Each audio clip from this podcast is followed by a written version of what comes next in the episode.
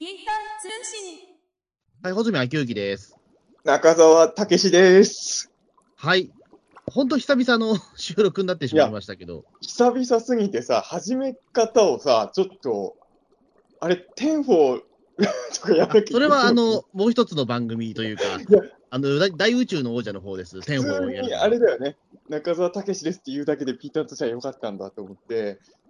いや、もう、あの、前回がね、配信したのが9月23日なんですよえ。それ以来のピーター通信で、これ、あの、配信が9月23ってことは、撮ったのはもうちょっと前じゃないですか。もうちょっと前ですね。下手すりゃ8月に撮ったんじゃないかな。あの、9月、え日本撮りしたと思うんですよ、前回で。な、なんでしたっけ？前回撮ったのって。前回がね、松本人志さんと爆笑問題さんの共演に鳥肌っていうのが 今のところ最新回なんですよ。な、なんかもうすでに懐かしい話題ですね。ことても一個前の回の話題とは思えないでしょ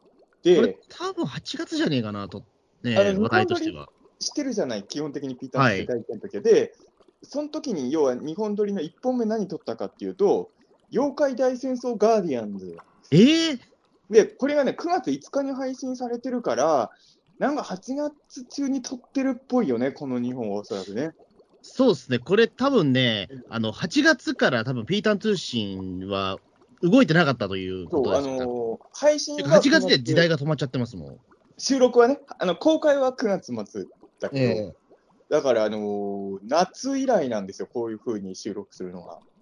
これやばいですね、これもう。ええいや、だからもう忘れちゃうよね、始め方ね、それはね。あでもね、俺最近ピーターン通信ね、何個か聞き返したんですよ。え、マジっすか？と言いつつ、実は僕もなんですよ、それ。いあどの回聞き返した？や、実を言うと、あのー俺、北郎会、ね、うん我々が2年前にやってた、ゲゲの人の第6期の感想会を、考えてみたら、うん。配信した後行く、俺、聞き直してない回も多いなと思ったんですよ。えー、あ、そうそう。その、基本的に取って出しだし、毎週やってるもんだから、はいはいもう一回聞くことってないんですよ、基本的に。あ俺でも当時は全部聞いてましたよ、一応、一回は。あ、一回は聞いたけど、なんだろう、その後、例えば、聞くことないじゃないですか。あ、しばらく経ってからってことね。しばらく経ってからみたいなことは。で、しかも僕もだってその編集してる時に一回聞いて、それで終わりっていうことが多いから、俺も鬼太郎感想会は長く期待してないかもしれないな。意外とだからここ数日というか1週間ぐらいで、うん。まあ2週間ぐらいかな、うん、北郎会の10本ぐらい聞いてますね。あ、本当？俺さ、俺はあの先週？今週か？あの、なんかね、3ヶ月前ぐらいと先週ぐらいに、古畑会を聞いてましたね。ああ、なんか、なんかさ、いや、あの、ほら、デアゴスティーニの古畑任三郎が出るんですよ、来年。来来年なんでしたっけ、あれ？あのね、来年の年明けぐらいにデアゴスティーニフル、もうデアゴスティーニを初めて全部揃えるかもしんねえなってちょっと思いました。おお。前後を買っても別にあの古畑任三郎のペーパークラフトとかができるわけじゃないんですよ。あれはちょっと僕よく分かってないんですけど、な何があれなんですか、その迷子つくけど、DVD がつくってことですよね。DVD マガジンですよね。で、まあ別にデアゴスティーニさんそういうのはあのゴジラとかでもやってたからまあ普通なんだけど、なんとなくやっぱ僕としては、なんか迷子を買ってる人に一個ずつおまけをつけて組み立てるのをつけてほしかったなとやっぱちょっとどうしても思っちゃうところはね、ありますけれど、で、あのー3ヶ月前ぐらいもうなぜか古畑を聞いてたんですよ。あの古畑グルメ会をはいはいはいはい。そう古畑グルメ会と古畑に出そうな怪獣会はね、なぜかたまに聞き返しちゃうんですよね。おお、そうなんですか。うんだから知んないけど、聞き返しちゃうんですよ、あの まあ、あのそうですね。まあ、まあ、今年ですよね。だから、そのね、田村正和さん亡くなったのを考えてあみれば。のー田村さんが亡くなられた時もちょっと聞き返したから、今年3回聞いてるんですよ。古畑怪獣会と古畑グルメ会を。で、まあ、グルメ会はともかく、あれは結構割と王道ポッドキャストだと俺は思ってるんですけど、古畑に出てきたグルメ。古畑にキャスティングできそうな怪獣会っていうのは、これは穂積君は違うっていうかもしれないけど、俺の中では、これぞピータン通信だなっていう回だな。ああ、でもそれは俺はある種、これはピータン通信だなと思いました、でも割と。そうだよね。あれ、ぶっちゃけピータン通信以外じゃできないじゃないですか、あれは。そうですね、あの、古畑怪獣会と、あの、頭の中の雑誌会は、多分ピータン通信じゃないと多分できない話だから。そうだね。だあの辺はやっぱ自分の中では、やっぱピータン通信らしさに溢れてて、いい回だなと思って、あの、古畑怪獣会はね、今年だから3回、4回聞いてるんですよ。ね あ俺もでも古畑怪獣会は確かに、うんえっ、と、過去多分3回ぐらい聞き直したかもしれないけど、でも、なんか定期的に聞きたくなることはないかな。あいやいや、さまあ、年に3、4回で、まあ定期的だ。なんか今年特別聞いた。多分あの、うん、それはないやな。やっぱ今年ちょっとあの、古畑周りで思うことがいっぱい自分にとって起きた年だったじゃない、どうしても。まあ、どうしてもね、それはね。普段はそんなに聞き返してなかったんだけど、古畑のことを思い出すときに、なんとなくやっぱ聞いてしまうっていうのがあって、えはい。で、あの、古畑の1話から6話の感想会とかは割と王道の感想なんですけど、やっぱあの、古畑怪獣会とかを聞くと、ああ、やっぱこれはピーターン通信だなと思って、あの、もうこういうことだけやってご飯を食べていけたら幸せだなって。ああ、まあでも、うんですね。でもちょっとあれも久々にやりたいですね、ああいうのも。そうそうそう、ああいう。ただ、あれってなん、か、頭考えて作り出すものじゃないから、うん、なんか、じゃあなんだろう、何か、なんだろう、うーん、考えてもできるものじゃないから、何をやればいいか分かんないですよね、でも。まあ、だあれあれですよね、その意外と俺と穂積君の中である程度は一致、価値観が、あれはやっぱ俺すごいと思うのは、中澤穂積は結構あの価値観が違って対立することも多いと言われているけれど、あれは、あれ結構お互いにちゃんと理解し合ってトークできてるじゃないですか。ええあのもっと普通のテーマの時に全然理解し合えないのになぜか古畑にキャスティングできそうな怪獣の時はすごいお互いになぜか意見が、意識が一致してるっていうね、ええあれ不思議な感じがするなと思って。ですね。なんかあれにね、なんかもう一個でやろうと思っても、ちょっと何ができるか分かんないですね、本当に。なかなかね、だややっぱり古畑も怪獣もどっちも素晴らしいってことですよね、それだとね。パッと思いつく限り、なんだろう、あの、商店メンバーにしやすい怪獣みたいな。ああ、まあそれはでも、でも違うな。でもそれ多分あんま盛り上がんないな。まあ、し焦点だとほら、出れる人の数が少ないからね。まあ、そもそも喋れねえしな、怪獣っていう。いやいや、それ言ったら、古畑に怪獣も多分ダメですよ、全部。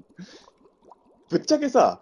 あの今思えば怪獣なんて全員殺人犯じゃないですか。ええうん、あのピグモンとかああいうのを除けば全員人殺してますからね、怪獣なんて。全員犯人ですからね。そういや、でも、そう、だからたまにね、あの撮ってないけど、ピータン通信のことを思い出したりはしてたんですよ、今年も。でも、はいあの実は撮る前に数えたけど、2021年ピータン通信配信本数ってね、あのこの回入れないで10本。じゅ まずいっすね。今日、今撮ってる回を入れても11本だから、平均換算すると、月1本やってなかったことになるんですよ、2020ですね。あの、全盛期が、ピーターン通信の全盛期って言っていいのかどうかわかんないけど、あの、通常回と鬼太郎回の2本撮りだった時は、毎週2本やってたから、それだけで、えっ、と、年間100本ですよね。そうね、そう、だから、その頃と比べると、10分の1だね。うわぁ、何があったんだ、一体っていう。なんか、やっぱあれなのかな、鬼太郎が終わった時に力尽きたのかもね、2人ともね。なんかそうっすよね。なんか、鬼太郎は終わったっていう時になんかそのコロナウイルスがいろいろあ、まあ、話題になっちゃっ。てたね。タイミングでもまあ、重なってんだよね。でも我々やってるので、まあスカイプ収録だら、本当はコロナウイルス何ら関係がないんだけまあ、そうど、なんだけど、やっぱ鬼太郎の最終回とコロナがでもういろんなことができなくなった時期がめっちゃかぶってるのは、これやっぱど、この重なりはちょっと大きかったのかなあのなんかあれですよね、うんまあ、これは本当僕らのあれなのかもしれないですけど、わかんないですけど、うんあの、コロナウイルスによってできないこと増えたじゃないですか。うんあ、これできない、あれできないっていうこと。うんで、僕らの中で勝手に、ピータン通信の収録も、勝手にそのできないことにカテゴライズしちゃったのかもしれないですね。スカイプなのに、こんなに、こんなにコロナ禍のためみたいな、ほ本来ならさ、コロナ禍になっていろいろできなくなったから、もう毎日ピーターン通信やるかってなってもおかしくない。特にあの。流行り出した時なんて、本当に家から出れなかったじゃないですか、最初の頃。ええなんかね、あの時何やってたかもうあんま覚えてないけど、ピータンとか全然撮ってなかった気は、確かに。ねうんいや、だから今思うと、毎週、そのなんだろう、今今週のコロナじゃないけど、なんかそういうことやってればよかったかなと思ったんですよ。いや、実を言うと、はいそのほら、さっき鬼太郎会聞聞き直したって言ったじゃないですか。うんはい。あれってだから、その、えっ、と、毎週あったことも、ほら、我々の身の回りあったことも言うじゃないですか。そうすると、だからその、まだ2月のあたりって、なんか変なウイルスも来てますけどね、みたいなと感じだったりするんですよ、まだ。そっか。あれは、鬼太郎の感想しながら、やっぱり結構その時期の近況報告やってるから、ちょっと日記じゃないけど、そうそうそうそう、そのあたりが意外と、あまだ、だから、えー、とこのなんかその収録してるときに、ね、コロナウイルス、今、感染者が十何人とからしいですけどね、みたいな。ああそうなんだ、みたいな。それからだって1年後とかには爆発的に増えれたりっていうことは、全く想像もしてないから、確ちょっと貴重なデータになってるっぽいですよ。なるほど、今鬼太郎の感想を聞くためじゃなくて、そういう 感慨深さは今聞くちょっと日。記というか、微暴録みたいな。2020年の2月から3月にかけての鬼太郎感想家あたりは聞くといろいろ思うことあるかもしれないね、それはね。そうですね。いや、結構そこは聞いてて、ああ、なるほどなっていうのは。ありましたちょっとその辺も聞き返そうかな。いや、あの、だから、あの、ピータン通信って、一時期、つ鬼太郎の感想をやるためにやってる番組は決してなかったから、はい。通常回も意地でも続けてたじゃないですか、鬼太郎の感想はいとともにね。で、でもなんかあの、結構さ、あの、鬼太郎興味ない人も世の中にいるじゃないですか。はい。で、あの、ピータン通信はもうあの、なんかもう、き鬼太郎、鬼太郎から離れてやってほしいみたいに言ってる人もちらちら実は見かけてたんですけど、でもあの、鬼太郎が終わったらピータン通信も終わりだったっていうね、あの、それを、鬼太郎ありきでしたよ、ピータン通信はね、やっぱね。あーだからあのでも、ほら、一応今度映画もやるじゃないですか、鬼太郎の。えそうですね。ちょっといつ、公開いつだかわからないけど。でも今年実は俺ね、ゲゲゲキもあんまり例年より参加できなかったんですよ。あそう、僕に関しては今年は迎撃はね、行けなかった。あえっと、行ってないですね、結局でも。長長全然期間中来れなかった感じなんだ。うん、行けなかったですね。毎年僕何かしらその映画を見に行ったりとかしてたんだけど、であとスタンプもらったりとか、うん3年連続確かスタンプラリーは制覇してたんだけど、今年だけできなかったですね。俺もだから、調布住んでるのに、あのーいや、えっ、と、でもゲゲゲキが始まった時ぐらいからもいろんな予定が入ってしまって、でもさすがにさ、ちょっと雰囲気味わいたくて、あの、時間を作って、あの、3時間ぐらいだけゲゲゲキの間にちょっと調布駅近辺行ったんですけれど、本当にその時だけだった。あの、今年あの、スタンプラリーの台紙とかも、今までずっと鬼太郎だったのが、鬼太郎じゃないキャラになったりしてて、そういうのはちょっと自分的にはテンション上がったんですけれど、そうですね。今年悪魔くん推しでしたからね。悪魔くん落ちだったんで、なんか、やっぱちょっといつもと違うのってワクワクするじゃないですか。ねうん、でも、まあ僕ね、確かに。うん、調布は実は何回か行けてるんですけど、うん、ああの、その迎撃の1週間の間に、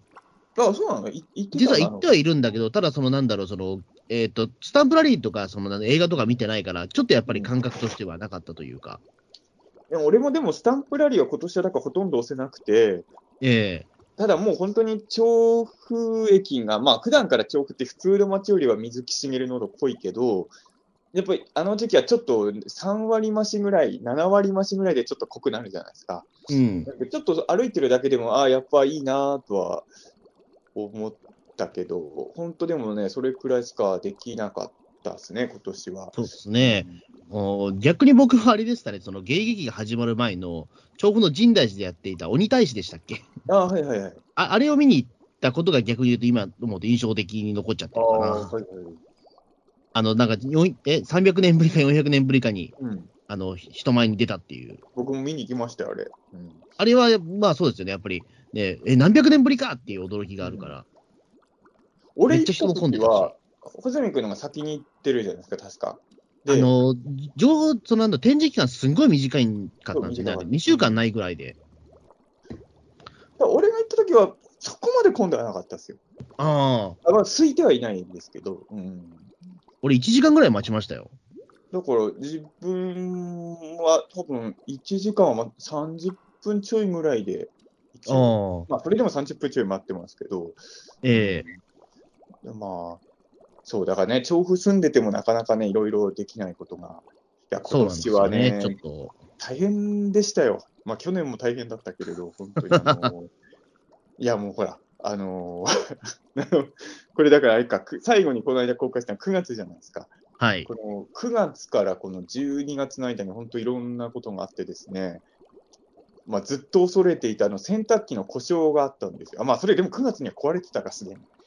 あ、なんか、その話はなんか、まあ、このピータン通信で言ってたかどうかは知んないけど、うん割と前々からその洗濯機がうんぬんかんぬんっていうのは、なんかツイッターとかでもね、発信されてたし、まだ壊れてないんだっていうのが正直な感想で、いやいやいやいやけど、その時は。洗濯機なんて永遠動いてるもんだからさ、普通は。いや、まあそうだけど、なんか故障しそうみたいな話はずっとしてたじゃないですか、なんか。いや、故障しそうとは言ってなかったと思うんですよ。故障してほしくないって多分ずっと。ああ、そうかそうか、ああ、あ、そうか、故障してほしくないって言ってて、故障したって感じなのか。それが今年の夏についに壊れてしまって、な7年8年、8年以上頑張ってたと思うんだけど、多分あそう、あのー要は別に洗濯機代が出せないとかじゃなくて、洗濯機を出して新しいの入れる通り道が僕の部屋の中にどう頑張ってもないっていう悩みがあったわけですよ。はいで、もし洗濯機壊れちゃった時俺どうするんだろうってずっと動いてる時から不安だったんですよ、洗濯機が普通にはいこれ壊れちゃったら俺運べないよなと思って。で、ついに今年の夏壊れちゃって、しばらく手洗いをしてたんですよ、この令和の時代に。あ、あなんかそれははい、ええもうあの昭和の人たち、昭和のお母さんってすごかったんだなと思って、手洗いってもう本当に、あの3回ぐらいやるともうしんどくなってきますよね、本当にね。そうですよね。あの、おも、その水をすごい吸った服の重さというか、手にずっしりくる感じとか嫌になりますよね、あれ。あれね、洗うのももちろん楽じゃないんだけど、脱水がさ、本当にきつくて脱さ水は本当きついっす、あれ。ええうんあれを昔の人はやってたんだなと思ってな、で、夏はまださ、脱水がまだちゃんとできてなくても、まあ、暑いから結構乾燥するんだけどさ、あの冬はもう無理じゃない？無理ですね。だからちゃんとその、絞らないといけないけど、あの、絞るのも、なんだろう、その、普段やってない我々からしたら、もうとんでもない力が必要になったりとか、あれはね、きついっすよね。だったんですけど、無事にね、あの先月、洗濯機新しいのに変えまして、ああ、おめでとうございます。通り道もなんとかもう、あの自分一人の力でできなかったですけど、なんかいろんな人が手伝いに来てくれたので、なんとかなって、なんとか洗濯機通すことができたんですよ、僕の部屋を。そうそうそうああ、よかったですね、でも。でええ最近ね、あの、穂積君とか来る場合はいちいちそんなことしないけど、あの業者さんとかが来た時の、とっさに道を作る方法がい一回やったらやっぱコツをつかめましたね。おお、ついに。いあの、荷物を全部風呂場に置けばいいんです。や、それおかしいでしょ。風呂場に置いちゃダメなものもあるじゃないですか。風呂場に置いて扉を閉めれば、あの一時的には廊下とかがスラッと通れるようになってるんです。だから来客が来てる間かもしれないけど、で水場じゃないですか、風呂場。え、なになに風呂場って水場じゃないですか。だからもうあの、しょうがないんで、その、それをやる日は、あの昼ぐらいに風呂入るか入らないかをしないといけない。あうん、来客を迎えるのに風呂入らないか通り道を作るかの究極の二択というですね、えーなかなかあれなんですけど、ただ、風呂場に置けば、とりあえず廊下はすっきり通れるようにできるっていうこと。いや、まあ、まあ、そりゃそうですよね。でも、うんあの、ふ風呂場をだって使うって結構緊急事態中の緊急事態ですかあら。風呂桶の中にいっぱい本とフィギュアが詰まってるのを見たときはね、悪夢のような 光景だなと思いましたけど、ですよね。風呂場もびっくりじゃないですか、そんなの。も。俺もでもね、それ気づいたときはね、これだと思って、なんかガリレオの BGM が流れましたけど、いやいやいや、それはもう本当緊急事態緊急事態だし、風呂場に荷物置けば洗濯機通せられるかもって気づいたときに俺はそれあれですよ。だって、うん。あの、殺人鬼が死体のね、あの、放置場所どうしようかっていう時に、とりあえず風呂場に置いておこうっていう、あのは感覚じゃないですか。まあね、やっぱ風呂場、でも風呂場って便利だよね。えそうそうそう。だから、さすがにさ、どんなひどい人でも風呂場には荷物あんま置いてないんじゃない？俺、だから今、俺の部屋って廊下とかももう荷物びっしりじゃないですか。ええ唯一びっしりじゃない年を考えたときに、もう風呂場しかなかったわけですよね。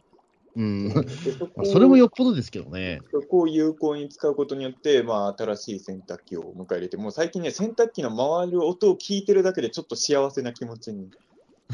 なりますよね。まあ確かに、そんで苦労したらそうですよね。ええ人間一回不便さを知っちゃうとね、もうちょっと、あの、そういうことでも、まあこれもきっと慣れるんだろうけどね、何ヶ月か経てばね。まあやっぱりね、まあ幸せだったことがね、えーあのえーなんでもないことが幸せだったと思うわけですよ。え10月末ぐらいにテレビも壊れたんですよ。でつい数週間前にテレビ直したんですけれど、やっぱテレビが見れるだけでちょっとね、あの感動するというか、あのこれはまだテレビが治る前なんだけど、あのなさだから1ヶ月近くテレビが壊れてたのかな、あのあんまりその特撮番組とかは、今ウルト、今やってるウルトラマンって YouTube で公式配信してるじゃないですか。で、自分あの、いわゆる配信あんま見れない人なんだけど、そのやっぱ仮面ライダーとスーパー戦隊を見ないわけにはいかないから、あの東映ヒーローファンクラブは入ったんですよ。はいはいはいはい。でさ、もうだから、それもどうかと、あの今はテレビ直ってるから状況違うんだけど、一時期もう本当にさ、あの東映特撮しか見てなかったんですよ、そのテレビ壊れて。でで別に俺、東映特撮好きだけど、やっぱりあの、なんていうんですかね、あの毎日仮面ライダーの映画見てると、これ、毎日見るもんではないなと思って、そのやっぱたまに見るから面白いんだなっていうのがすごいよく分かったっていうのがあるんですけど、で、そういう生活してると、バラエティ番組全然見れないんですよ。そうですね、バラエティ番組、まあ今 TVer とかまあ、割と発達してるから、今あの、さんま御殿とかも見れますよ、あ TVer そ。うか、やろうと思えば見れる。ただ俺は、やっぱ、東映ヒーローも大変だったから見るまでが、なんか本当にあの、ちょっとあの、諦めてて、バラエティとか見るのは。で、その、友達の家にちょっと用事があって、よ夜行った時に、たまたまガキ使がやってたんですよ。そう、ガキ使はね、配信してないんですよ、あれ。ああ、まあそうだよね。そでう。だから僕今さ、その、なんだろう、鬼滅の刃が今裏番組になってるから、うん毎回その、うわ、どうしよう、鬼滅を撮るか、ガキ使を撮るかどうしようみたいな。なってますあれ、裏番組撮れないの？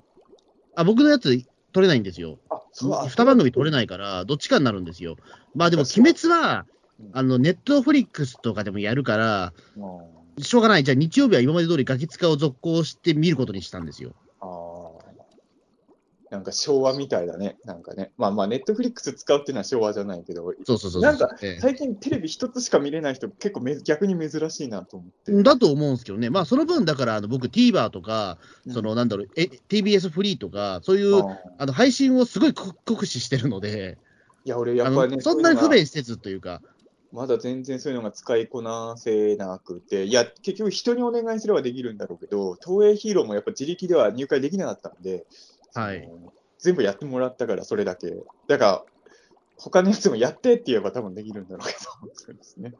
で、あのーそうそれ、それでさ、その友達ん家行った時にガキ使やってて、はい。で、あのーそれが、まあ、過去にも何度かゲストさん変えてやってた企画で、別に初めてやってる企画じゃなかったんだけど、そのガキ使の中では正直そんなに面白くない方のコーナーをやってたんですよ、その時ね。はいはい。でもめちゃくちゃ面白くて、やっぱ そのやっぱりバラエティに飢えてる状況って今まで俺の人生あんまなかったわけですよね。ああ、はいはい。バラエティ番組をずっと見てないっていう期間を初めて経験して、久々にバラエティ番組を、ダウンタウンってやっぱ面白いじゃないですか、当たり前なんだけど、うん。あの俺ワイ、それまではワイドナショーとか毎週録画してまで見たりしてたような人だったけど、それができてなかったから、久々にダウンタウンさんのトークとかをテレビで見たら、あのあれですよあの、ファーストサマーウィーカーに何を着せたら似合うか選手権ですよ。あれはね、あ、あれは、そうか、俺もね、ちょっと、なんだろう、あんま心躍らなかった回ですね。あのガキ使の中ではかなり微妙な方の企画じゃないですか、あのコーナーって正直。あーそうですね、ちょっといろんなところが微妙というか、ね、別にファーストサマーヌイカさんが悪いわけじゃないんだけど、あのウィウィーカーさんが悪いんじゃなくて、ガキ使のコーナーの中では、あの似合う服をみ誰誰の時でも一緒なんですよ、これあのあのコーナーと、あとあのココリコの田中さんと一緒に虫を探しに行く回はひどかったと思ってて、あのガキ使って大体面白いんだけど、この2企画はちょっと僕にはよくわかんないな。うーん、なんだろう、ちょっとあのさ、その服を着させる回ってね、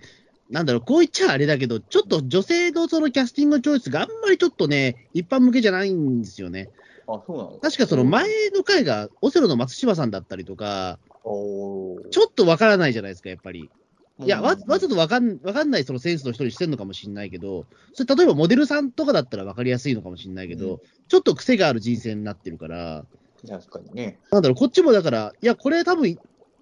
ウィーカさん、これ好きそうだなと思っても、全然ダメだったりするから、ああれ？って感じになっちゃうんですよ、こっちも。そこを楽しんでもらうためのコーナーなのかな。まあちょっと正直俺はさ、あのあんまりその服に興味がない人生を送ってるからっていうのもあるかもしれないけど、あのまあ正直ガキツカの中ではそんなに好きな方の企画じゃなかったんだけど、そのガキツカを見てる間めちゃくちゃなんか幸せな気持ちになっちゃって、やっぱね、バラエティ番組ってたまに見ないとこれやべえなと、本当に。ええであの、あの、ファーストサマーウイカにどれが似合うか選手権がこんなに面白いっていうことは、あの、何々の限界シリーズとかを見たらもう笑い死ぬんじゃないかなってちょっと。あ、そうそうそうです。僕はあのコーナー好きだし、えあれ最近やんないよね、あのコーナーね。あれ面白い。えいや、そうですね、あの、なんか、えっ、と、あれだけ、びっくりドンキーの全メニューとか、えいや、でもまあ、テレビも無事に治りまして、なんでもうちょっとバラエティ番組を見れるようになってね。あのはいこの間の一本グランプリもちゃんと見れたんで、やっぱ面白いなと思いながらね。ええ今年あれでしょ？大晦日笑ってはいけない？やんないのもね。やんないんですよ。なんかいろいろ変わってくんだな、なんか年末の。あのーねね、3月11日何見ようか、ちょっと迷ってますけどね、今。何やるかも全然もう調べてないけれども、あのー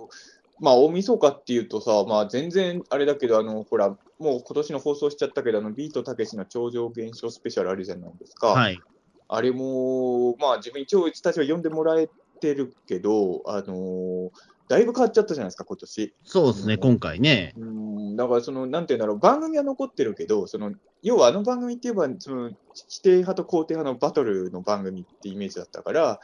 なんとなくその年、自分にとってはよ、年末の風物詩的な番組が、笑ってはいけないも、たけしさんのあれも、どっちもなくなっちゃうんだなと思って、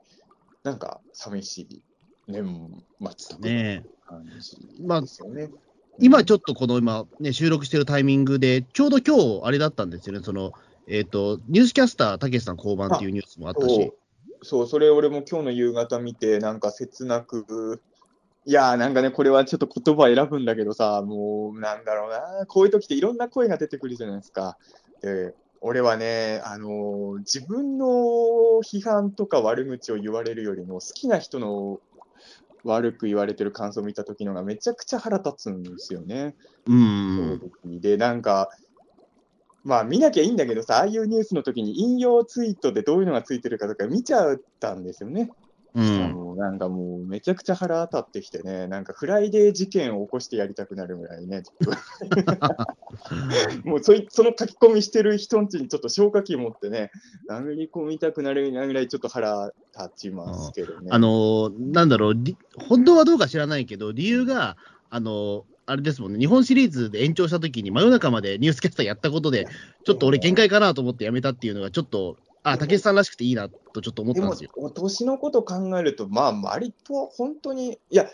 僕、本当のこと知らないけど、今年のあの、たけしさんの超超常現象の方ね、あの、ええ。大月教授も韮沢さんもいないのって、やっぱ年考えたら、まあ、しょうがないかなっていうところも正直あるわけですよ。で、え。あのーうちの親父がたけしさんと年、多分ほとんど同じぐらいなんですよね、多分。え74号とかですか、うん。たけしさんがちょい上ぐらいかな、まあ、ほぼ一緒なんでやっぱうちの親父が、うちの親父なんてもう9時ぐらいには寝てるからね、夜の9時に。もうそうなんですよね。僕の親父ももうだって、たけしさんより10ぐらい若いけど、9時には寝ますよ。やっぱり73、4、5ぐらいの方を、まあ、あの時間に生放送、生放送ってやっぱ緊張感もあるじゃない、だってカットできないし、なんか変なこと言っちゃった時に、で、今のご時世、本当にさ、すぐ炎上するじゃない、ちょっと変なこと言う。だやっぱ神経も使うだろうし、それはまあ、マジで。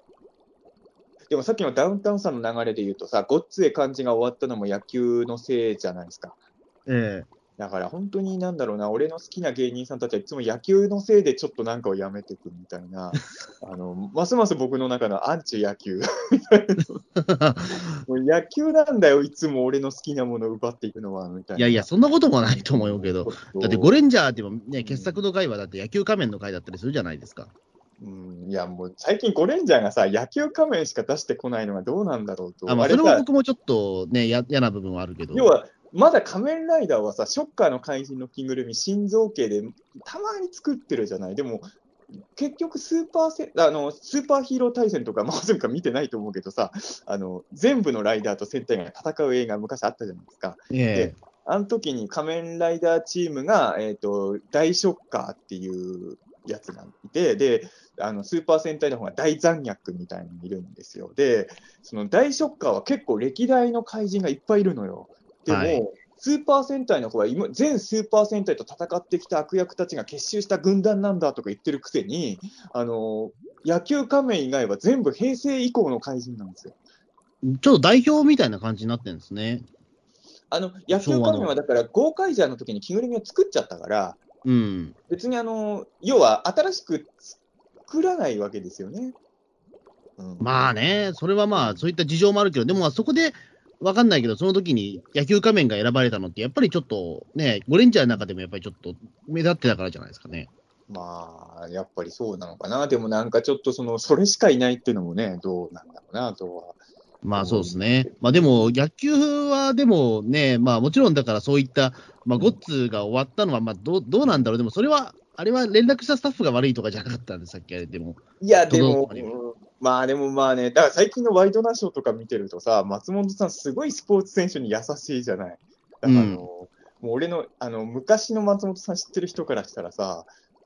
もうすごい大人になったなと思うんだけどさ、不思議なもんで、大人になってる時のが炎上してるっていうね、不思議な感じですよね。昔、もっとめちゃくちゃ言ってたけど、まあ時代がね、ええそう、やっぱ時代の方なんだろうね。時代の変化の方が大きかったんだね。うん、いや、でも僕割とその、なんだろう、野球用語っていうわけじゃないんですけど、うんそのニュースキャスターでのその真夜中にやって、たけなニュースキャスターをその真夜中までやっちゃったやつ、俺、さすがにかわいそうだと思いましたもん、俺。まあね。え、なんでやってんのと思いましたもん、この時間に。えいや、だから、あのーええたけしさん、これ帰らせてないとまずくないかと思ったんですけど、あの時。そう、だからやっぱりちょっとその、あれはだってやらしちゃダメですよ。おじいちゃんをを。だからもう、あの延長がもう前提になってる時はた、たけしさんお休み、あ、こういう時こそ、あの、あの、ほら、昔テレ東でたけしさんが朝やってた番組みたいにたけしさんがいなくても大丈夫なんだよね、本当ならね。こういう時こそ、太田さんと水道橋さんでやればね、いいなとか、思ったりも。いや、でもだかね、だから、まあ、なんでしたっけ、あの、世界不思議発見はね、予定通りにやったからっていうのが、まあ、ね、それは一社提供だからっていうね。ええいや、でも俺は、野球よりは世界不思議発見の方が全然好きだから、世界不思議発見はかばいますけど。ええ いや、だからまあ難しいですよね。なんか、やっぱあのーこういう仕事してると感覚麻痺するけど、今も俺、ほら、あの、神の筆の脚本やってるけど、あれ、監督がもう80、えっと、これ、年間違えるとすごい嫌がられるんだいや、でもでも、八でももう90近いっすよね、でも。85か6歳なんですよ、村あ、ごめんなさい、90近くはないか。ええでも、あのね、なんか前、ウィキペディアがね、1歳上に書いてあららね、あ、だからか。ちょっとなんか俺も、86だっけねみたいな感じだったのは。でもまあ80過ぎの方と一緒に仕事とかも普段から自分仕事してるから、やっぱ感覚麻痺するけど、それこそうちの親父とかと比較したときに、やっぱり、たけしさんが70いくつっていうのも、普通の人はもう感覚から多分なくなってると思うんですよね。うん、そうですね。だから、なんか、やっぱ年齢不詳感がやっぱり、ずっと番組に出続けてるし、やっぱり芸能人だから見た目もやっぱりその、若々しいから分かんなくなっちゃうんですよね。そう、やっぱりね、うちの親父とほぼ同い年にはとても見えないものを言っても、たけしさんは。ですね。あの、タモリさんは、やっぱりその、今、ミュージックステーションとか出てるけど、そういいともがなくなったんで、うん、あ久々にやっぱタモリクラブ見ると、あ、おじいちゃんだなっていう時がやっぱあるんですよ。なるほどあ、タモリさん老けたなっていう時があるんだけど、たけしさんはずっと出てるから、その、老うんけたっていう感覚が分かんないんですよね。まあ、その昔の番組をちょっと前に見て、それから急に今の見たらね、おお、全然違うとはあるけど、だやっぱりそれがなければ、やっぱどどんどんどんどんね、あのこっちも一緒に毎日じ見てるから、そういう感覚なくなっちゃうよね。こっちも年取ってるからねっていうのは、うんええまあ、俺、ほら、結構定期的に北の映画見ちゃうから、はい。映画見た後見ると、やっぱ年取ってるなとは思っちゃうときやっぱありますけど、それはね。あのやっぱその知念見た直後にテレビタックルとか見ると、もう全然顔違うわけですからね。うんそれ。はまああるけれど、まあでも、確かにあのお年の人をあの時間の生放送で使うっていうのは、そら、いろいろ考えちゃうところもあるんじゃないですかね、それは。うーん、ねえ、そんなまさかね、そんな0時超えてまで生放送出さしちゃうってのはね、ええちょっとかわいそうだなと、やっぱりその時は思ったけど。いや、でもなんか最近は本当になんだろうな、なんか、うん、いろいろ芸人さん、ちょっと言わない方がいいのかな、なんか言わない方がいいこといや、でも本当でもいろいろ終わりますからね。だってその、、なんか本当にね、そのたけしさんの今日のニュースの発表に対するなんかいろんな人の声を聞いた時も思ったし、あの、まあ、うんなんかね、最近ね、僕の好きな芸人さん周りでは思うこともいっぱいありますよ、本当にね。あの、太田さんもかつてないぐらい炎上してましたしね。えーうん、そう。でも、ああいう後のカーボーイはめちゃくちゃ面白いですけどね。えうん、だから、まあ、いろいろ大変だな、皆さんと思いながらも。うん、でも、まあまあまあ、まあまあまあ、でも、すごいと思いますよ。あ僕が一番嫌いなのは、これ前も話したかもしれないけど、それこそトンネルズさんとかがテレビの番組全部終わっちゃったじゃないですか。ええで、なんかその後なんか週刊誌とかネットニュースとかで、あの、あのレギュラーすべて終了、石橋貴明、地獄の日々が始まるみたいな、なんか記事書いてるライターとかがいて、あれはなんかね、絶対にだってその記事書いてるライターの方が地獄じゃない、どう考えたって。まあね、ええ。ああいうのってどういう気持ちで書いてんのかなと思って、だってテレビが、レギュラーが全部なくなったって、どう考えても今のトンネルズさんも、まあ普通に考えたらどう考えても成功者じゃないですか、今だ今のこのうん、2021年だって、絶対その記事を書いてるライターライターよりはるかに成功者じゃないですか。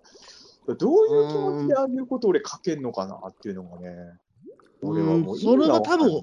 思うのは、多分トンネルズさんが、その、いや、その当時、多分記事出た当時って、多分トンネルズさんが、その番組レギュラー書かしたことがない時期じゃないですか。うん、だからじゃないですか。デビュー当、デビュー当時、デビューしばらくしてもずっと番組レギュラー書かしたことがないから、で、ついにゼロになるって歴史的なことじゃないですか。多分30年ぶりぐらいな。そんなことだけど、それ別に地獄ではないよなと思って。まあ、それをちょっと誇張して書くと地獄の日々というか、もう世間的にお前忘れられてるんだよみたいな感じになっちゃうんだけどなんか、オチでさ、ライターがさ、まあ、お俺のが地獄だけどねとか書いてくれたら、ちょっと練習してやるんだけど、ああいうさ、いや、一応ライターも広い意味でエンターテインメントを発信する仕事なわけじゃないですか。ええああいうのも俺、本当に、だからあの、まあ、名前出さないで言うけどさ、俺の友達のさ、あのライターの友達がさ、あの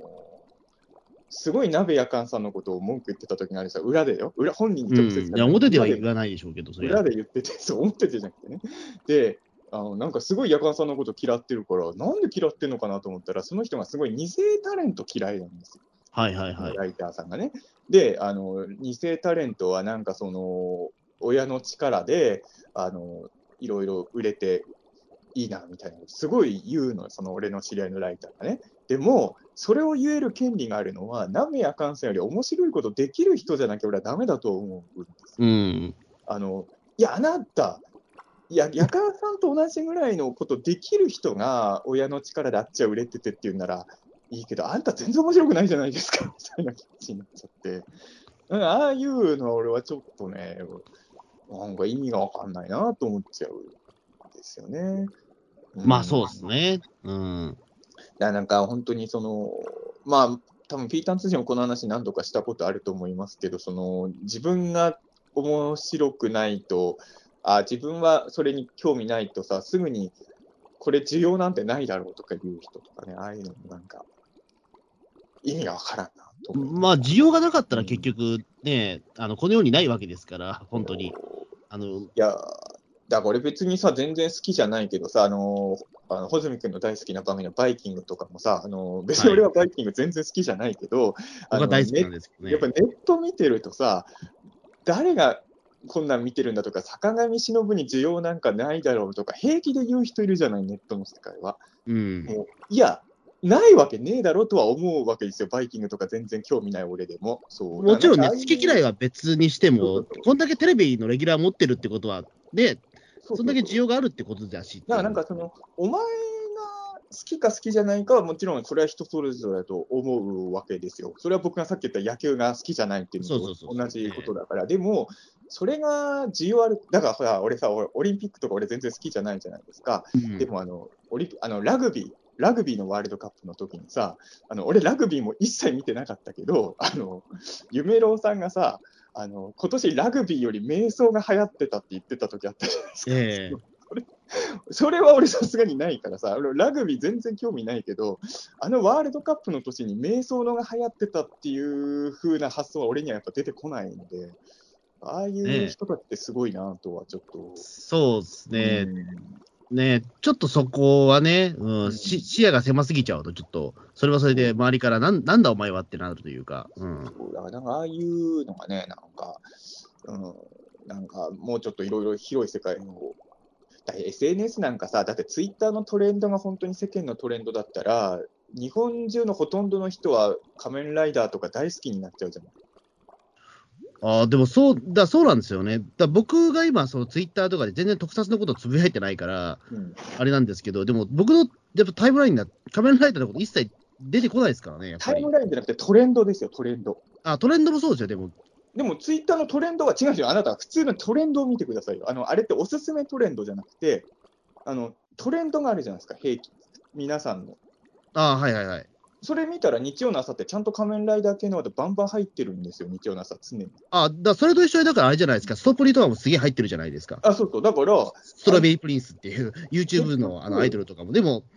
だからそこは、あ、ストプリ入ってんなっての俺わかるけど、仮面ライダー関係の単語わかんないから、あ、そっか。多分無視してるのよ。気づいてないのか、仮面ライダー。そう、だから気づかないのよ、結あ局ー、トレンドって。まあでも本当にさ、あのー結局 SNS とか見てたら確かにあっこにお任せとかトレンド入んないけどさ、うん。それはその世界では見てる人があんまりいないだけでさ、めっちゃいるとかっていうところに想像が及ばない人がめちゃくちゃいるんだなと思って、なんかのそうそうそう。あれは俺は本当に、いや、僕も相当偏った世界で生きてる人間だけど、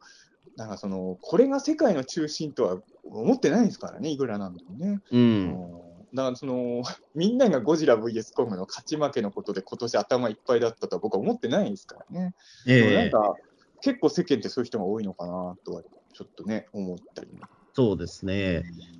うん、ね。確かに。えーっとですね、ちょっと実はですね、今日やりたい企画があるんだけど、ね、もう散々なんかわけわかんないこと喋ってるんですけど、あのー一回これで切りましょうか。で日本撮りにします？日本撮りしましょうか、急遽。そうすれば、今日さ、1本撮りぐらいでいいかなと思ったけど、年内に2本やれば、2021年12本配信。そう、ちょっとね、導入部をね、あの5分ぐらいで終わらせようかなと思ったら、気がついたら40分やってたんで、あ、もう40分？え、この回タイトルどうするの？よどうしよう。こんなタイトル？2021年に失ったもの、得たものみたいな。いや、違うな。日本撮りに行く前に、いや、まあそうね。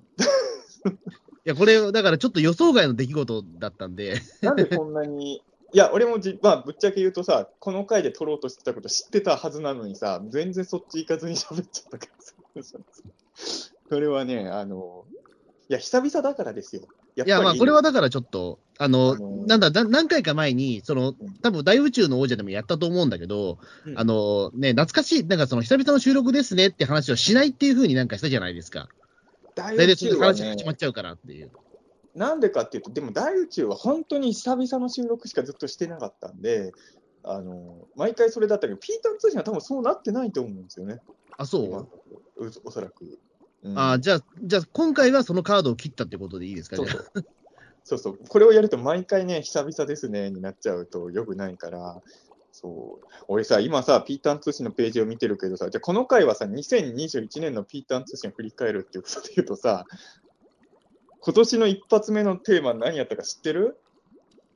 今年一発目ですか？に ?2021 年1月10日に配信した回。これはまだ割と王道。鬼滅の刃じゃないの？違うのかな？えっとね、一発目にやったのがね、2020年にやり残したこと &2021 年の目標。あ、やりましたね、それ。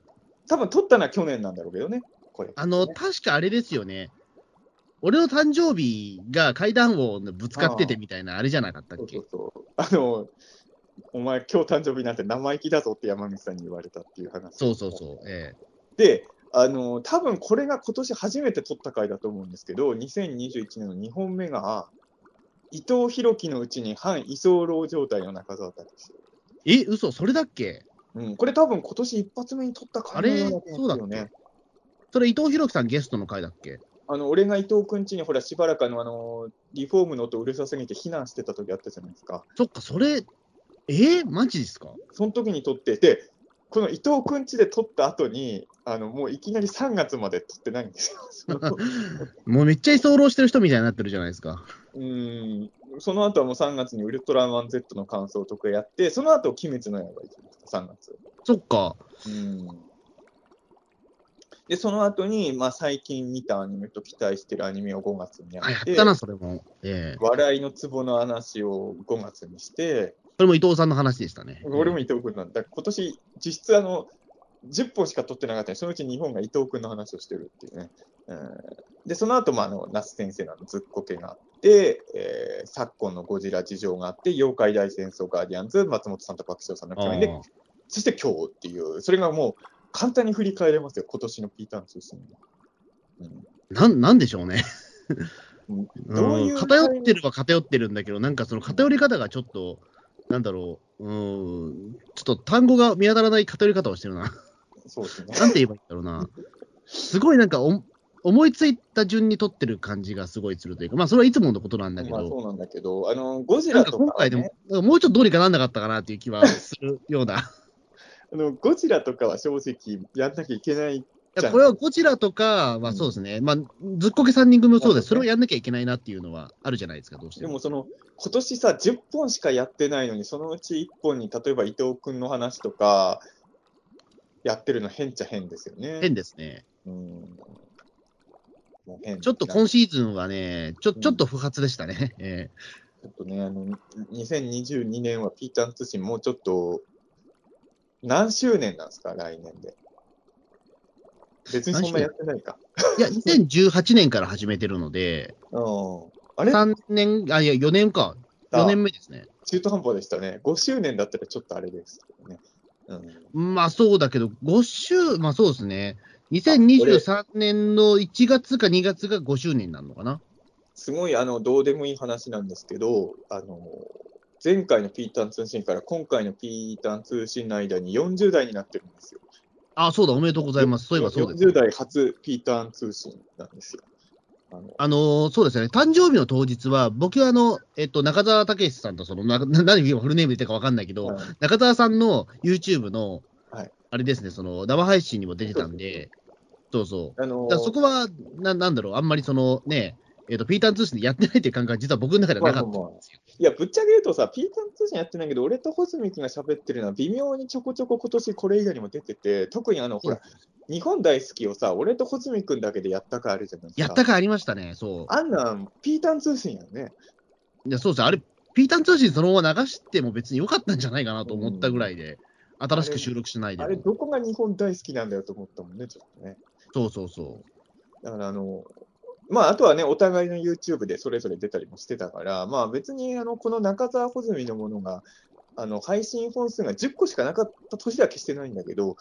これでも難しいね、あの、うん、いや、やっぱ言わない方がいいですよ。なんか、ちょっとすみません、言わない。ほらさ、あの、ポッドキャストですごい活躍してた人が違うところに移行して、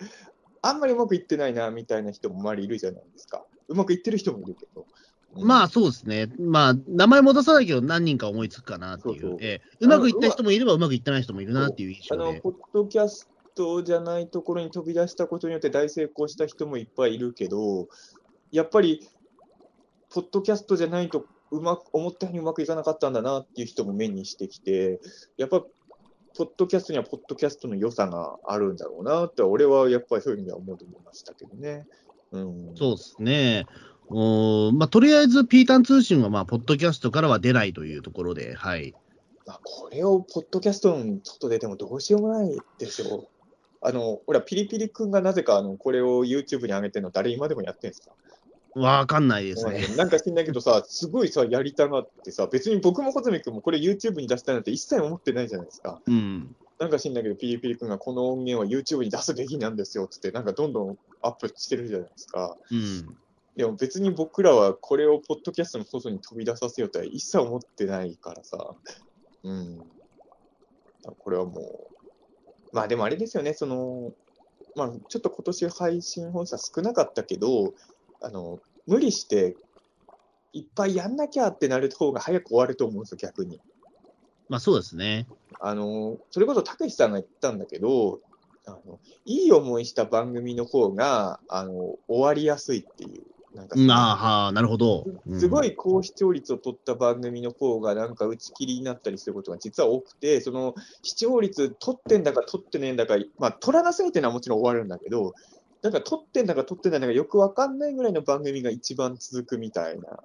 とを言われてて、確かに言われてみればそれすごい思い当たるところがあって、これ番組だけじゃないんですよね。おもちゃメーカーとかも俺そうだなと思ってて、あの、丸さんとかもさ、あの、怪獣のソフビとか出してたとこって、すげえうまくいった後に割とダメになってるイメージが俺はあるんですよね。あそうですね。その後倒産したっていう。そう、だからなんかその、一回すごい、まあ、例えば、聞いてないと思うから言っちゃうけど、ほら、川崎実監督とかもさ、その、一時期もうすごいペースで対策、たまあ、川崎さんの中では対策取ってたじゃないですか。それがその、ギララの逆襲の時に、なんかわかんないけど、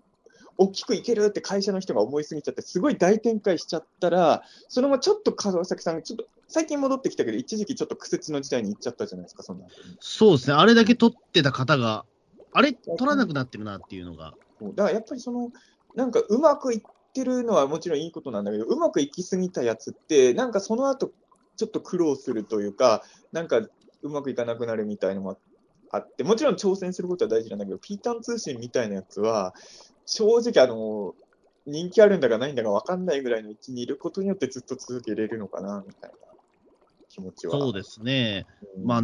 まあ、この手のやっぱり音声配信メディアって、うんまあ、やっぱり、まあ、なんだろう、僕、一言とピーターン通信だって、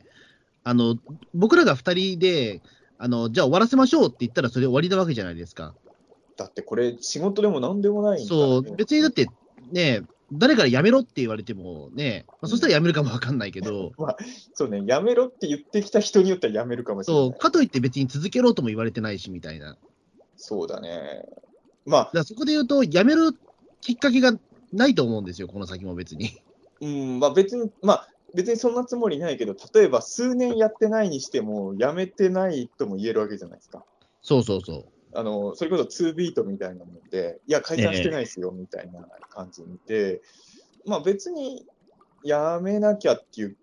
気、なんか使命感がないんですよね、ピーターン通う信。ん。だからなんとなく、まあ気が向いたときに、うん。もしかしたらまたあの、鬼太郎みたいに毎週語らなきゃいけない番組に出会うときも来るかもしれないです。うんうんまあでもね、そのやっぱりなんか、気が向いた時っていうのが一番ちょっとね、なかなかその続けるのはきついというか、やっぱり定期的にやらないといけないというか、部分はやっぱあるとは思うんですけどね。毎毎週撮ってたときは、週に1回はピーターン通信撮るための時間作らなきゃって思いがお互いにあそうっそうそう。だからねまあ、例えばだからそれは中澤さんにとって、例えば今 YouTube になってたりするんだろうから、YouTube は今一応自分は週2本は絶対確かにやらなきゃ。だからこの間のその編集してくれてる菅光陽君のパソコンが一回壊れちゃうってトラブルがあって、はい。週2本の配信が難しくなったんですけど、その時は生配信を自分がやって、一応週に何らかのものを配信するっていうのは、意地でも守ったんですよね。うん、これでと確かに、うん、ピーターン通信では今そういうことはしてないので、そうですね、あの、うん。いつでもいいやっていう時は、多分いつでも良くなっちゃうというか、えうん、まあね。えやっぱり定期的に決めないとダメなんですよね、こういうのって。ピーターン通信を定期的に聞きたいって人はいるのかね。わかんないです。まあ、これもだから、ブランク長くなりすぎちゃうと厳しいっていうのもあるかもしれないし、そうそう。結局その習慣みたいな、あの YouTube の週にもこれ、あの、あんま良くないらしいんですよ。週にもまだダメなんですよ、ペースとしては実は。うん、なんか、まあ、理想言えば本当毎日ぐらい動画上げていかないと YouTube の世界は厳しいっていうのをよく聞くので、なんか週2にしては見られてる方ですね、みたいなこと、この間も言われてある YouTube やってる人から、成功してる人から。でも、正直、週毎日上げるようにやったら、うまく、もまあ今より何何倍も見られるように仮になるんだとしても、まあ、それやったら多分自分、YouTube 以外のこと何もできなくなっちゃうと思うんですよね。まあでも YouTube で稼いでる人って、まあそれやってますからね、やっぱり。そうそう。だから、そこはもう、うーん、やっぱそこはもう、そこはもうしょうがないんじゃないですかね。あの、他にもやりたいことがあるから、いや、林さんとか偉いなと思うのは、ほぼ毎日毎日のように上げてるけど、YouTube 以外のこともやってるじゃないですか、そうそうそうそう。あれは俺無理だもん、あのね。うん。やっぱり、そうすると、まあ、し週2だって大変ですもん、ぶっちゃけ。結構。うん。うん、今日もピータン通信撮る前に、まあ、編集は菅さんがやってくれてるけど、あの、動画のチェックとかして、こことここ直してくださいとかお願いして戻ってきたやつのチェックとかをして、あ、それをやってたから今日の収録時間ちょっと遅めにしてもらったあそういうことなんです。あの、ピーターン通信撮る前に、それ、あの、これでもうアップして大丈夫ですよっていうところまで持ってかないと、あの、ピーターン通信撮り終わったからだと、菅さんも明日仕事があるんで、ああ、結構やっぱりね、週2本だって大変なんですよ、ぶっちゃけね。うん、ですね。まあね、そうですね。でも、でもただ個人的にはピーターン通信はずっと続けていきたいなという気持ちは。そうですね。まあちょっとお互いがね、まあそれはもう、ちょっとまあこういう、なんだろう、その気が向いた時っていう感じになっちゃうかもしれないけど。小泉君だって、あの、3年前、4年前、ピーターン通信見たの。はいはいはい。4年前よりは穂積君もめちゃくちゃ忙しいじゃないですか。あまあ、今今は実はちょっと特別な事情があるから、結構忙しくなったんだけど、うん。まあ、そうですね、一時期でも考えてみたら、僕、ポッドキャスト3番組やってたんだなっていう。結局、だからあれでしょ、ピーターン通信久々だけど、残り2つよりはピーターン通信の方がまだハイペースでやっいや、やってまますね。ええす。だから、あの、ピーターン通信も確かに久々だけど、あの、大宇宙の王者と、まあ一応、ポッドキャストじゃないけど、オカルト構想と比べれば、全然ハイペースでやってますからね。うん。うん。大宇宙の王者なんて、あの、撮ったのにまだ公開されてない音源が6時間近くありますからね。